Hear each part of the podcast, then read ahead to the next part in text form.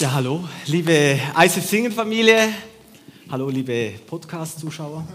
Ähm, was für ein unglaubliches Privileg, heute hier stehen zu dürfen. Und gerade mal vorneweg, vielen herzlichen Dank, Sarah und David, für diese Möglichkeit, das Vertrauen, was ihr habt, was ihr in uns investiert und ähm, auch die Zeit, dass wir hier stehen dürfen.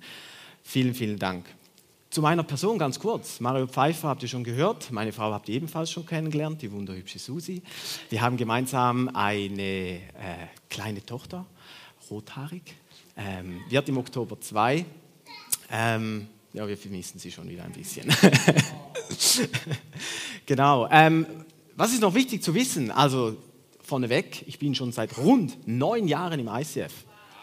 Also ich erwarte eigentlich, dass ich zu meinem Zehnjährigen ein schönes Diplom bekomme, was ich dann aufhängen kann. Aber wir werden sehen, ob das tatsächlich äh, so sein wird. Ich war fünf Jahre im ICF Schaffhausen, jetzt seit vier Jahren im ICF Singen. Und ähm, ja, das ist einfach, äh, ich kann es nur empfehlen. Es lohnt sich dran zu bleiben. Ich liebe diese Kirche, ich liebe die Menschen in dieser Kirche. Und ähm, ja, wir konnten einfach insbesondere auch als Familie einfach nur profitieren und konnten so unglaublich viel mitnehmen. Was möchte ich noch sagen? Es jetzt, klar, wir hatten diesen Auffrischer durch Kahoot, aber ich habe sehr viele Verse vorbereitet und ich habe auch sehr viel Inhalt vorbereitet. Und deshalb ist es wichtig, dass wir geistig und körperlich in der Verfassung sind, um das, um das durchzustehen. Deswegen, ähm, ich meine, die meisten von euch wissen schon und sonst habt ihr es äh, spätestens, als ich angefangen habe zu reden, gehört. Ich bin Schweizer. Ähm, Jawohl, und ähm, der, ich habe einen Fun Fact vorbereitet und der hat äh, ein, ein, klein wenig damit zu tun. Und zwar hättest du mich vor fünf Jahren gefragt, wie sieht deine Traumfrau aus? Ähm, dann hätte ich dir gesagt, ja, das äh, spielt mir eigentlich nicht so eine Rolle, ähm, aber es soll keine Deutsche sein. Ähm, wie, wie, sieht es äh, heute aus? Ich bin äh, mit einer deutschen Frau verheiratet, gehe in eine deutsche Kirche und wohne auch noch in Deutschland. Also, wenn du dich mal gefragt hast, hat Gott Humor? Hat er definitiv. Und das ist einfach genial auch, wie Gott äh, irgendwelche verkorkste Meinungen und äh, Gedanken aufbrechen kann und so sensationell lösen kann. Ich bin sehr, sehr dankbar dafür. Und dann das Zweite, wie gesagt, ich möchte auch, dass wir körperlich fit sind. Deswegen bitte steht mal alle auf weil es ist ganz wichtig für so viel Inhalt, dass unsere Gehirnhälften verknüpft sind. Das können wir ganz einfach machen. Wir strecken einmal den linken Arm nach vorne, der, der Daumen nach unten. Wir nehmen den rechten Arm, kreuzen einmal und halten uns ganz fest. Die Daumen müssen nach unten sein, genau. Daumen fest nach unten, Daumen fest nach unten, genau. Und wenn ich jetzt auf drei zähle, dann drehen wir das gemeinsam nach oben. Eins, zwei, drei. Aha, also in der Schweiz funktioniert das eigentlich immer.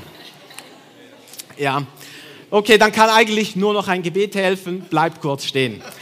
Heiliger Vater im Himmel, ich lobe und ich preise dich. Ich danke dir von Herzen, dass ich heute hier stehen darf, dass ich dein Wort verkünden darf, Herr Vater. Ich danke dir, dass ich die richtigen Worte wählen darf, die direkt ins Herz gehen, die Ketten aufbrechen, hier in dieser Celebration Hall, aber auch zu Hause vor dem Bildschirm beim Podcast. Herr Vater, ich glaube fest daran, dass durch die Predigt Vergebung eine ganz neue Sichtweise darauf ähm, entstehen kann und, und Menschen heute freigesetzt werden von, jahrelanger, von jahrelangem Frust und Groll.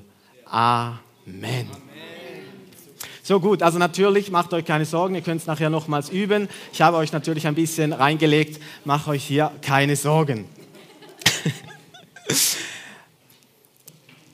Normalerweise würde ich behaupten, wenn man sich so auf eine Predigt vorbereitet, dann ist das nicht ganz so einfach, weil es gibt viele, viele Themen, wo man sich ähm, damit auseinandersetzen könnte, predigen könnte. Bei mir war das komplett anders. Ich wusste eigentlich schon, bevor ich angefragt wurde, wenn ich einmal predigen sollte, dann würde ich darüber predigen.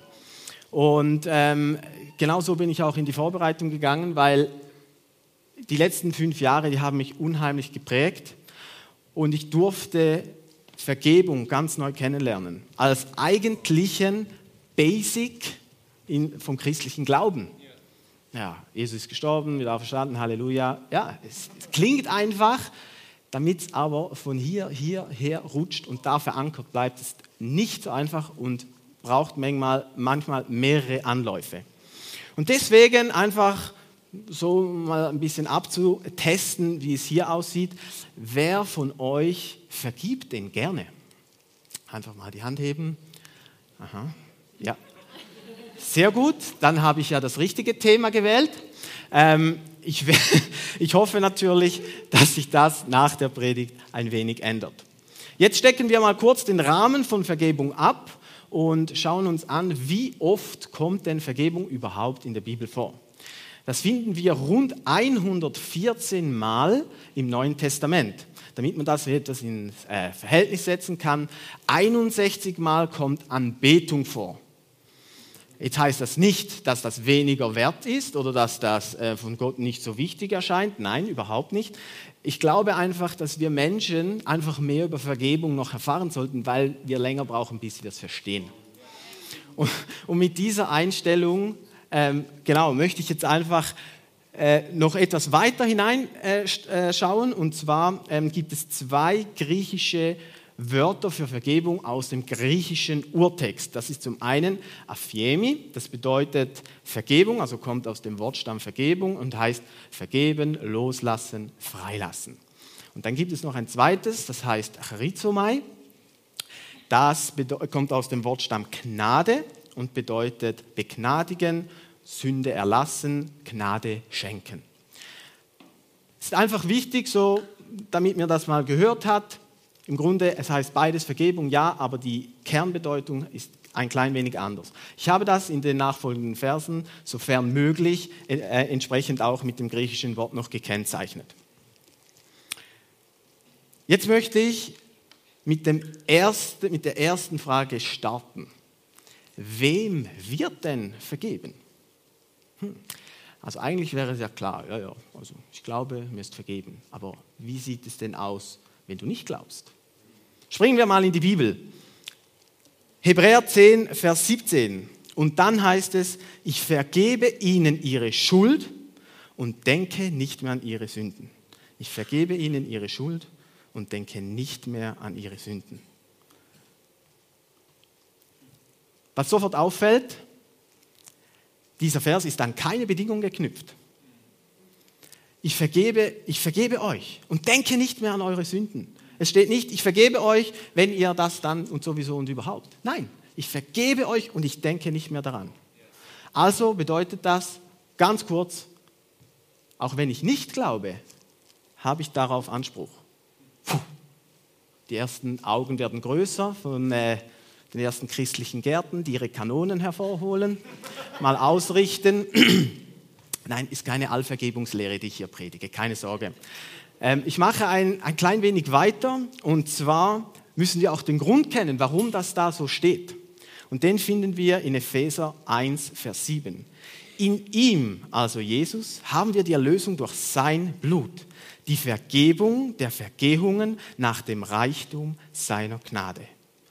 Ganz wichtig zu wissen, warum sind unsere Sünden vergeben und Gott denkt nicht mehr daran? Weil Jesus ans Kreuz gegangen ist, sein unschuldiges Blut vergossen hat für uns alle und dadurch ein neuer Bund mit Gott entstanden ist. Das Blut steht für Leben und nicht für Tod. Das Blut hat uns alle reingewaschen. Und das dürfen wir annehmen. Aber wie sieht es jetzt aus, wenn ich euch sage oder frage, wie sieht es denn jetzt mit dem ewigen Leben aus? Und auch hier gibt es eine ganz klare Antwort in der Bibel. Das wird nicht auf der Folie sein, aber ihr werdet den Vers kennen. Steht nämlich in Johannes 3, Vers 16. Denn Gott hat die Menschen so sehr geliebt, dass er seinen einzigen Sohn für sie hergab. Jeder, der an ihn glaubt, jeder, der an ihn glaubt, also an eine Bedingung geknüpft, wird nicht zugrunde gehen, sondern das ewige Leben haben. Also auch hier eine glasklare Antwort. Für das ewige Leben brauche ich den Glauben und ich muss das annehmen, dass Jesus am Kreuz gestorben ist und wieder auferstanden ist. Aber warum fange ich da an und provoziere ein bisschen? Weil für mich ist es unglaublich wichtig, dass wir als, insbesondere als Christen aufhören, in so einer Zweiklassengesellschaft zu denken. Weil Die Vergebung ist wirklich für uns alle. Das ist, das ist einfach gesagt, aber können wir das auch so annehmen? Theoretisch oder ein gutes Bild dazu ist, die Vergebung wird uns allen weggenommen, also entsteht ein Loch und das können wir füllen mit dem ewigen Leben. Aber dazu müssen wir glauben und dazu müssen wir das annehmen. Das ist unglaublich wichtig. Und ich möchte auch hinzufügen, dass wenn du theoretisch, wenn deine äh, Sünden vergeben sind, wenn du das nicht glaubst und nicht für dich annehmen kannst, dann wird das bei dir auch keine Heilung auslösen und du wirst auch dich unglaublich schwer tun, anderen vergeben zu können. Oder stell es dir so vor, Gott macht den ersten Schritt auf dich zu. Er hält dir die Vergebung hin. Und du entscheidest, mache ich den zweiten auf Gott zu und nehme dieses Geschenk an. Jetzt sagst du vielleicht, ja, aber in der Bibel stehen ja auch Verse wie, ja, wir müssen uns gegenseitig ermahnen und bekennt eure Schulden. Ja, ist alles richtig. Das, das hebt das auch nicht auf. Wir sollen uns, und interessanterweise ist es eben nicht ermahnen, sondern es ist vom griechischen Urwort, heißt es ermutigen und trösten. Und das gibt nochmal eine ganz andere Bedeutung. Wir sollen uns gegenseitig ermutigen, dran zu bleiben, weil das wichtig ist und es ist wichtig, dass wir uns gegenseitig vergeben. Ja, unbedingt. Das gehört dazu. Aber kommt in dieses Mindset, dass uns allen vergeben ist. Und, und das wird eure Denkensweise nochmals verändern. Ich wünsche mir nämlich eine Gemeinde, die aufhört mit dem erhobenen Zeigefinger auf andere zu zeigen. Weil das klassische Bild, oder? Einmal auf die Person gezeigt, drei Finger zurück und einmal die Erinnerung nach oben. Ähm, ja, vielleicht solltest du bei dir anfangen. Das ist, das ist ganz wichtig. Ich möchte nicht, dass wir als Gemeinde dafür bekannt sind, gegen was wir alles sind. Wir sind gegen Sex vor der Ehe. Nein, wir sind für Sexualität in der Ehe. Wir sind nicht gegen Abtreibung, sondern wir sind für das Leben. Wir müssen unser Denken umstellen und uns für die Menschen einsetzen, damit sie diese schwierige Phase überstehen können. Wenn ein 13-jähriges Mädchen schwanger wird, natürlich ist das extrem schwierig. Und natürlich würde man sagen, ja, abtreiben ist die einfache Lösung, weil die hat die ganze Zukunft noch vor sich. Aber wir bestimmen nicht über das Leben. Und ein Satz, den ich hier wirklich nochmal herausheben möchte, es gibt einfach zu wenig Menschen, die sich für andere Menschen einsetzen.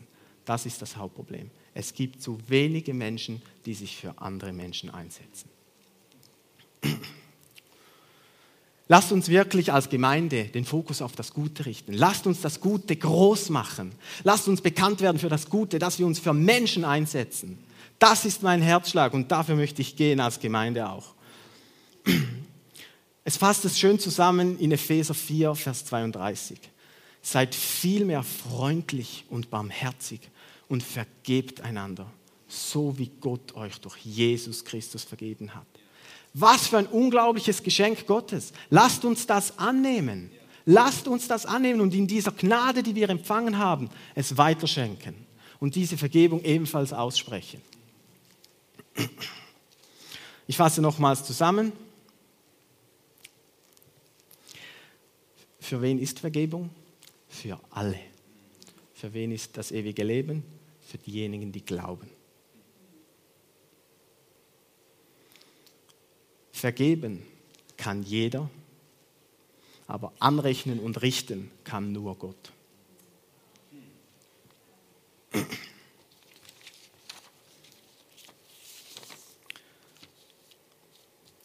So, soviel zum äh, Theorieblock. Stimmung gedrückt, alle, oh. Ja, äh, die Theorie ist immer ganz einfach. Das, das äh, kann jeder erzählen. Hier hochstehen, das erzählen, das ist einfach. Aber äh, wie sieht es denn aus, wenn wir das praktisch leben sollten und wenn wir das in Erinnerung haben sollten? Da ist es eben eine andere Geschichte. Aber es lohnt sich immer, sich auf Jesus auszurichten und mal zu schauen, hey, wie hat Jesus das gelöst oder gelehrt? Und da schauen wir uns den nächsten Vers an. Ich finde den Vers fantastisch, ihr kennt den bestimmt auch schon. Matthäus 18, Vers 21 bis 22. Dann wandte sich Petrus an Jesus und fragte ihn, Herr, wenn mein Bruder oder meine Schwester an mir schuldig wird, wie oft muss ich ihnen verzeihen? Siebenmal? Jesus antwortete, nein, nicht siebenmal, sondern siebzigmal, siebenmal. Pam. Ich stelle mir die Szene folgendermaßen vor. Petrus und Jesus sitzen so gemeinsam am See Genezareth, angeln ein wenig. Und Petrus hat sich schon die Frage schon längstens überlegt, schon längstens, weil er kennt nämlich jemanden, der geht ihm ziemlich auf den. Und ähm, deswegen fragt er jetzt Jesus, äh, du Jesus, äh, wenn ich jetzt vergeben müsste, wie viel Mal soll ich das machen? So siebenmal ist gut, oder? Und Jesus, nö, äh, eigentlich nicht. Äh, siebenmal, siebzigmal. Und du fragst dich, ist Jesus jetzt Mathelehrer? Was für eine Antwort, was möchte Jesus mir hier mitteilen? Um das aufzulösen, schauen wir mal auf die Zahlen etwas genauer. Weil ich persönlich unterstelle eben, wie gesagt, Petrus ein wenig, dass er jemanden im Kopf hatte und irgendwo soll es dann fertig sein. So siebenmal okay und dann aber beim achten Mal ist dann mal gut. Weil die, die Person checkt es ja eh nicht. Hey, äh, was soll ich da noch viel äh, investieren? Genau. Und deswegen ähm, schauen wir uns nochmal diese Zahl 7 an. 7 ist die Zahl der Vollkommenheit. Das weiß natürlich auch Petrus. Sieben Tage, logisch. Siebtes Jahr ist das Sabbatjahr, logisch. Sieben Zwerge, logisch. Also, äh, das war für Petrus klar. Also, so eine gute Zahl. Oder wenn ich jetzt Christ wäre, so sieben, ja, ja, das ist eine prima Zahl. Dann schauen wir mal, aber Jesus antwortet ja siebenmal, siebzigmal. Was bedeutet denn diese 70? Das ist die, äh, die Zahl, die steht für das Erreichen der Vollendung, respektive der Vollkommenheit. So, und wenn wir das jetzt zusammenzählen, die Zahl der Vollständigkeit und die Zahl der äh, Vollendung oder der Erreichen der Vollendung, was bedeutet das? Genau, er soll eben nicht siebenmal vergeben, sondern er soll bis an sein Lebensende vergeben. Und das müssen wir verstehen. Auch 490 hilft vielleicht dem einen oder anderen, etwas ins Verhältnis zu setzen, weil 490 ist viel. Und du wirst auch nicht jedes einzelne Mal mitzählen. Und es bedeutet auch nicht, bei 491 Mal musst du nicht mehr vergeben. Ah, ah, es ist 490, weil dann ist dein Leben vorbei und dann startet das ewige Leben bei Gott. Und bis dahin sollst du immer vergeben, nahezu vergeben, immer vergeben. Auch noch spannend, die 70 steht ähm, äh, in den Psalmen für das Durchschnittsalter. Also bis 70 Jahren wurden die äh, Leute bis damals alt und deswegen ähm, eben das Erreichen der Vollendung. Und nehmt die symbolische Zahl 490 wirklich mit heute. Nehmt die mit und macht es zu eurem Prinzip. Vergibt 490 Mal und, und bis zur Entstehung von etwas Neuem. Auch noch eine schöne, eine schöne Ergänzung ähm, ist das Gebet, was Jesus uns gelehrt hat. Und zwar lesen wir ähm, oder ähm, finden wir im Vater unser die Zeile, vergib uns unsere Schuld, wie auch wir vergeben unseren Schuldigern. Aha, das ist ja das Gebet, was Jesus uns gelehrt hat. Da steht ebenfalls nicht, vergib uns unsere Schuld, ähm, wenn er sie dann auch bekannt hat und so weiter und so fort. Nein, vergib uns unsere Schuld, äh, Entschuldigung, jetzt habe ich es am falschen Ort das Komma gesetzt, vergib uns unsere Schuld, ohne Wenn und Aber, wie auch wir vergeben unseren Schuldigern und nicht da Komma, wenn er das und das erfüllt und wenn er es bekennt. Nein, vergib uns unsere Schuld, wie auch wir vergeben unseren Schuldigern.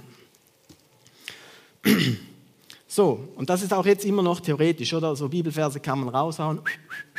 Und jetzt kommen wir zu meiner persönlichen Geschichte.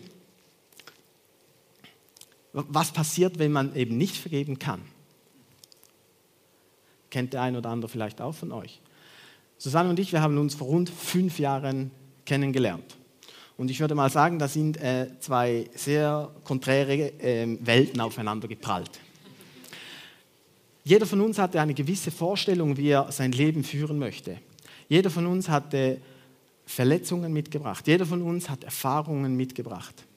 Jetzt sagt sie, ja, das ist ja in jeder Beziehung so. Also keiner ist gleich. Ja, das stimmt. Bei uns kommt einfach noch hinzu, dass unsere Verletzungen, behaupte ich jetzt mal, zum Teil wirklich größer waren, die wir erlebt hatten. Und zum anderen, ähm, dass wir sehr starke Charaktere sind. und auch nicht auf den Mund gefallen sind.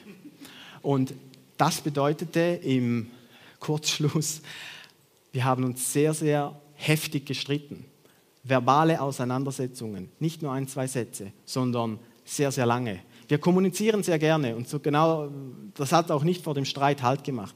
Wir haben uns zum Teil wirklich zerfetzt, mit Worten zerfetzt. Und das sind Narben und Wunden, die entstanden sind, die waren so unglaublich tief. Aber jetzt fragst du dich, ja, warum seid ihr dann zusammengeblieben? Ja, hast du mal meine Frau gesehen?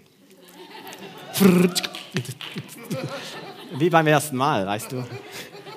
Wir lieben uns ja. Wir lieben uns und wir haben immer darauf vertraut, dass wir es auch bis zum Ende durchstehen werden. Und spätestens nach der Hochzeit hatten wir dieses definitive Ja für uns. Und dann heißt es einfach kämpfen. Man muss miteinander gehen und man muss miteinander kämpfen. Trotzdem, jetzt schauen wir mal nur meine subjektive Sicht an während dieser Phase, ich meine, fünf Jahre ist eine lange Zeit, oder sagen wir drei Jahre, wo wir wirklich zu kämpfen hatten. Drei Jahre ist brutal lang, wenn du da dich gegenseitig zerfetzt und ich habe mich da wirklich kam an einen Punkt, ich konnte nicht mehr. Wer mich kannte vor diesen fünf Jahren, ich war ähm, offen, kommunikativ, immer unterwegs, hatte viele Freunde, war beliebt, sportlich lief alles wunderbar. Also ich hatte mich nicht zu beklagen, aber ich bin an diesem Punkt in diese Opfermentalität gefallen. Und ich, weil ich am Boden war, ich hatte keine Kraft mehr, ich konnte mich an nichts mehr festhalten. Gott hat mir das alles unter den Füßen weggezogen. Und das war gut so, weil ich konnte mich nur noch auf Gott verlassen. An dem Punkt konnte ich nur noch nach Gott rufen.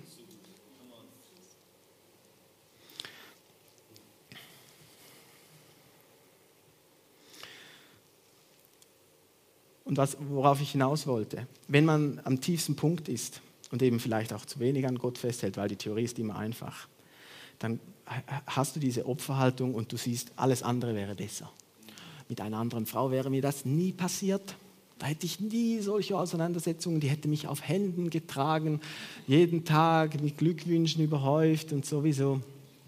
Äh, ja, man, man kommt tatsächlich in solche Gedanken man hat das Gefühl, irgendwo anders ist es besser. Und man hat auch das Gefühl, dass man etwas anderes und etwas Besseres verdient hat. Warum ich? Ich? Ich habe doch so viele Talente, ich habe doch so vieles von Gott geschenkt bekommen. Das muss doch multipliziert werden, das muss doch raus. Ja, kann es auch, aber du musst zuerst alles ablegen und dich nur auf Gott konzentrieren. Und daraus entsteht dann die Kraft und daraus kannst du dann wachsen. Genau. Du kommst in diese Sündenbock-Mentalität. Immer ich, ich, ich. Und was, es gibt viele Stationen, die dich da durchträgen. Natürlich das Gebet. Vergesst niemals das Gebet. Das Gebet hat unglaubliche Kraft und bleibt dran, auch wenn ihr das Gefühl habt, es hat keinen Sinn mehr gute Freunde, gute Leute, die für euch beten, gute Leute, die euch ermutigen. Macht auch ein Eheseminar. Wir waren beispielsweise auf Begegnung für die Ehe. Das sind alles so kleine ähm, Puzzleteile, die am Schluss zum großen Ganzen führen. Das ist wichtig. Macht das. Wenn es Probleme gibt oder Herausforderungen, holt euch diese Hilfe, holt euch diese Unterstützung. Bei mir war es tatsächlich etwas anders, ähm, was so einer der großen Aha-Momente war. Das war dieser Film hier. War Room. Vielleicht kennt den der, der ein oder andere von euch oder ähm, ihr macht aus Prinzip einen großen Bogen aus christlichen Filmen, weil sie nicht so gut gespielt, vor allem sind sie schlecht synchronisiert und du sagst, ja, so ein Mist schaue ich mir nicht an. Aber das, ist, das würde ich euch nicht anraten, weil auch über solche Filme kann Gott zu euch sprechen. Ihr müsst nur offen sein. Und spannenderweise und Gott hat auch hier immer einen schönen Plan. Geht es in, in diesem Film geht es um eine, ein Ehepaar, was auch noch eine kleine Tochter hat. Und beide sind erfolgreich, beide ähm, gestalten ihr Leben, beide gehen voll ab, aber in der Beziehung funktioniert es nicht wirklich. Die ecken an. Sie versuchen es zwar immer wieder, aber es funktioniert einfach nicht. Und es entsteht Frust und es entsteht Distanz.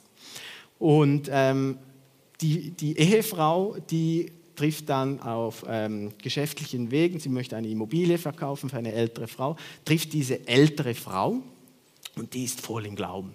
Die geht voll ab. Die hat einen Gebetsraum und voll mit Gott unterwegs.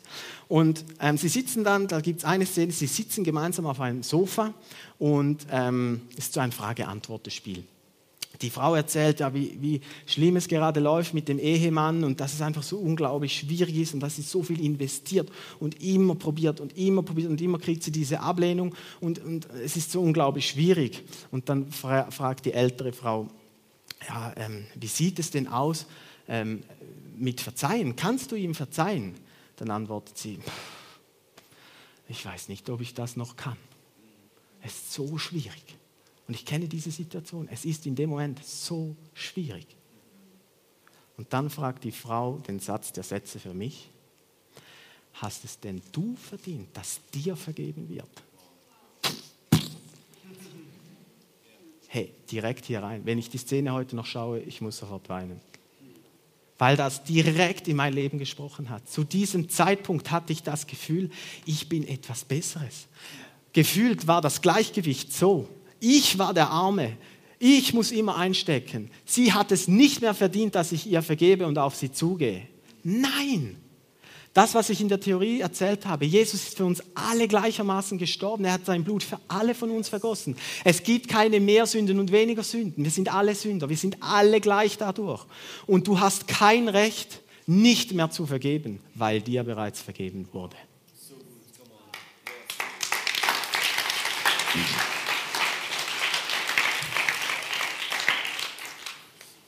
Und ab diesem Zeitpunkt hat sich etwas geändert. Ich konnte auf Susanne wieder mit offenem Herzen zugehen und ich wusste, ich muss verzeihen. Und ich wusste auch, dass wir unsere Streitereien, auch wenn ich gefühlt im Recht war, dass ich auf sie zugehe und sage, Schatz, es tut mir leid, lass uns wieder vertragen.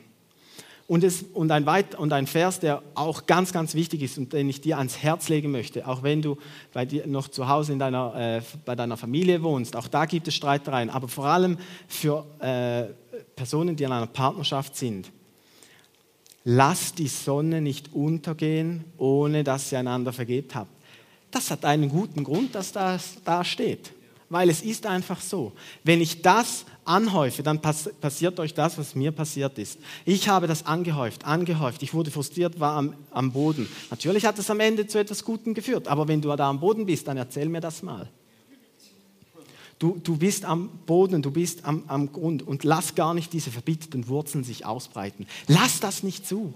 Lass das nicht zu. Das ist es nicht wert. Legt euren Stolz nieder und geht auf die Person zu. Sie hat es verdient. Sie hat es 490 Mal verdient.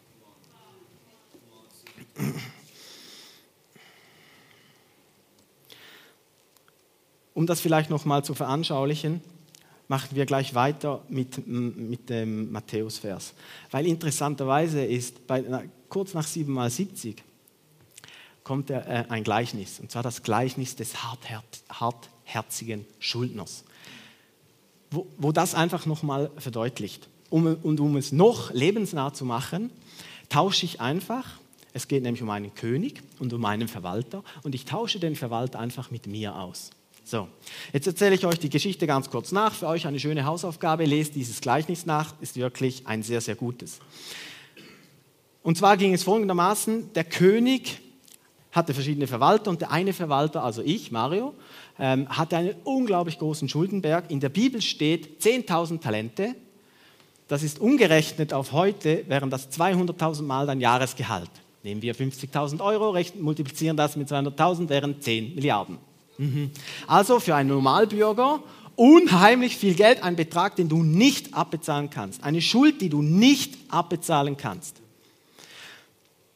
Und der König ruft ihn zu sich und sagt, wo ist mein Geld? Und sagt, ich also, tut mir leid, lieber König, ich, ich, kann es, ich kann es nicht zurückzahlen, es ist viel zu viel.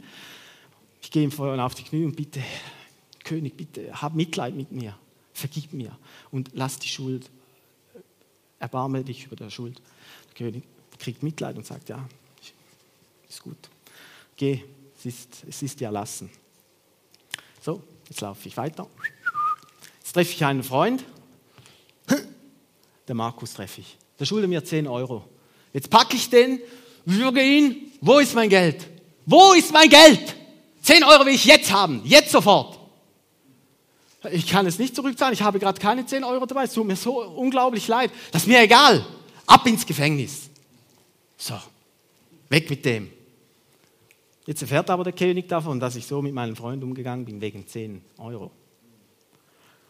Und er kommt zu mir und sagt, warum hast du das getan? Ich habe dir einen nicht zurückzubezahlbaren Betrag erlassen und du machst ein Theater wegen 10 Euro.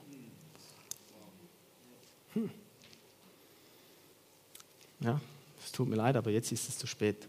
Ich werde ins Foltergefängnis geworfen mit meiner ganzen Familie und ich werde dort den Rest meines Lebens verbringen und ich werde meine Schulden, den Teil der Schulden mühselig abbezahlen. Und jetzt frage ich dich, wie oft ertappst du dich, dass du auch dieser hartherzige Schuldner bist? Wir haben eine so unglaublich große Gnade von Gott erhalten. Wir haben nicht das Recht, nicht zu vergeben. Nein, haben wir nicht. Wir müssen vergeben. Wir möchten nicht dieser hartherzige Schuldner sein. Nein, sind wir nicht. Nein, sind wir nicht.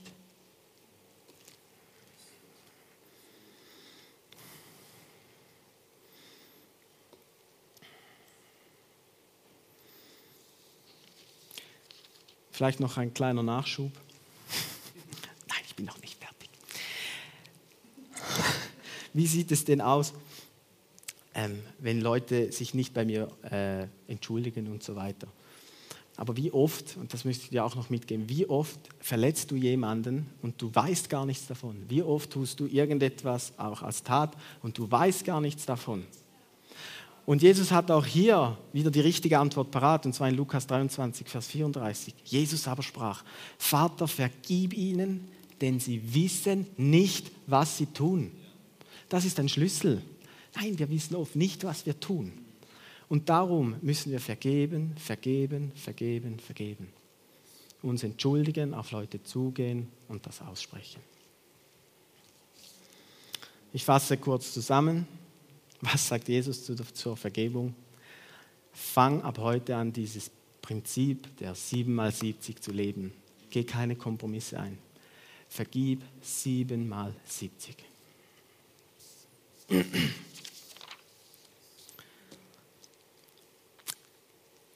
Jetzt komme ich zur vielleicht entscheidenden Frage. Wie schaffe ich es denn zu vergeben? Wie schaffe ich es?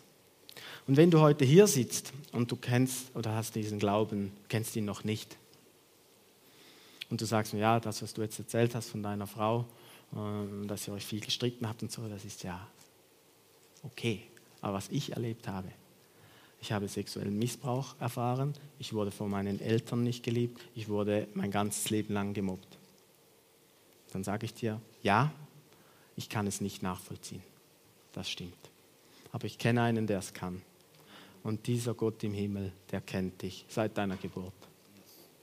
Und er kennt deine Verletzungen und er, und er kennt, was du durchlebt hast. Und ich möchte dir ans Herz legen, lerne diesen Gott kennen. Suche nach ihm. Frag nach ihm. Komm hier in die Kirche, fang an zu beten. Geht ganz einfach, Augen zu. Muss nicht mal, kannst wie du willst, kannst einfach sprechen, aber Augen zu. Äh, Hände überkreuzen ist vielleicht ein Anfang, hilft dir. Und sprich einfach, als wirst du mit deinem allerbesten Freund sprechen, den du gar nie hattest. Fang an zu sprechen. Fang an zu sprechen. Lese in der Bibel.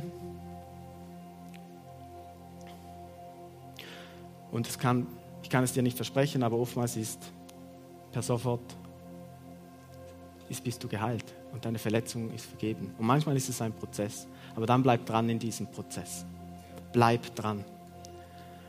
Und wenn du heute sagst, ja, ich bin im Glauben, dann möchte ich dich herausfordern. Hast du diese Vergebung, dieses große Geschenk von Gott wirklich 100%ig angenommen? Hast du es verinnerlicht? Weißt du, was Jesus da am Kreuz wirklich für dich getan hat? Und ich behaupte, wenn du das wirklich verstanden hast, dann wird es dir einfach fallen zu vergeben. Es wird dir einfach fallen, auf Leute zuzugehen und ihnen das auszusprechen. Du wirst befähigt sein, das zu tun, weil du gar nicht anders kannst, weil deine Liebe übersprudeln wird. Und es hat auch, sage ich mal, noch schöne Nebeneffekte. Als Nikki for Days of Power hier auf der Bühne stand, hat sie gesagt, wir müssen uns innerhalb von der Gemeinde vergeben, damit die volle Gegenwart Gottes kommen kann und damit er seine volle Kraft entfalten kann. Und das muss uns bewusst sein. wir hier in der Gemeinde haben eine zusätzliche Verantwortung. Wenn wir diese Gottesherrlichkeit haben möchten, dann, dann müssen wir einander vergeben, dann müssen wir aufeinander zugehen. Wir möchten hier doch einen friedlichen Platz haben, wir möchten doch vorbildliche Beziehungen leben.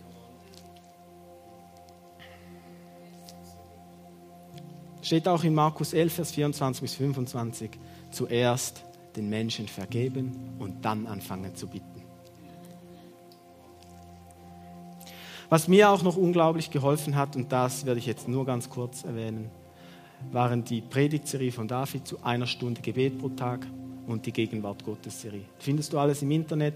Wir haben einen Podcast, hör dir das nochmal an. Das war so ein enormer Schlüssel, ich behaupte nicht nur für mich, sondern für ganz viele hier drin.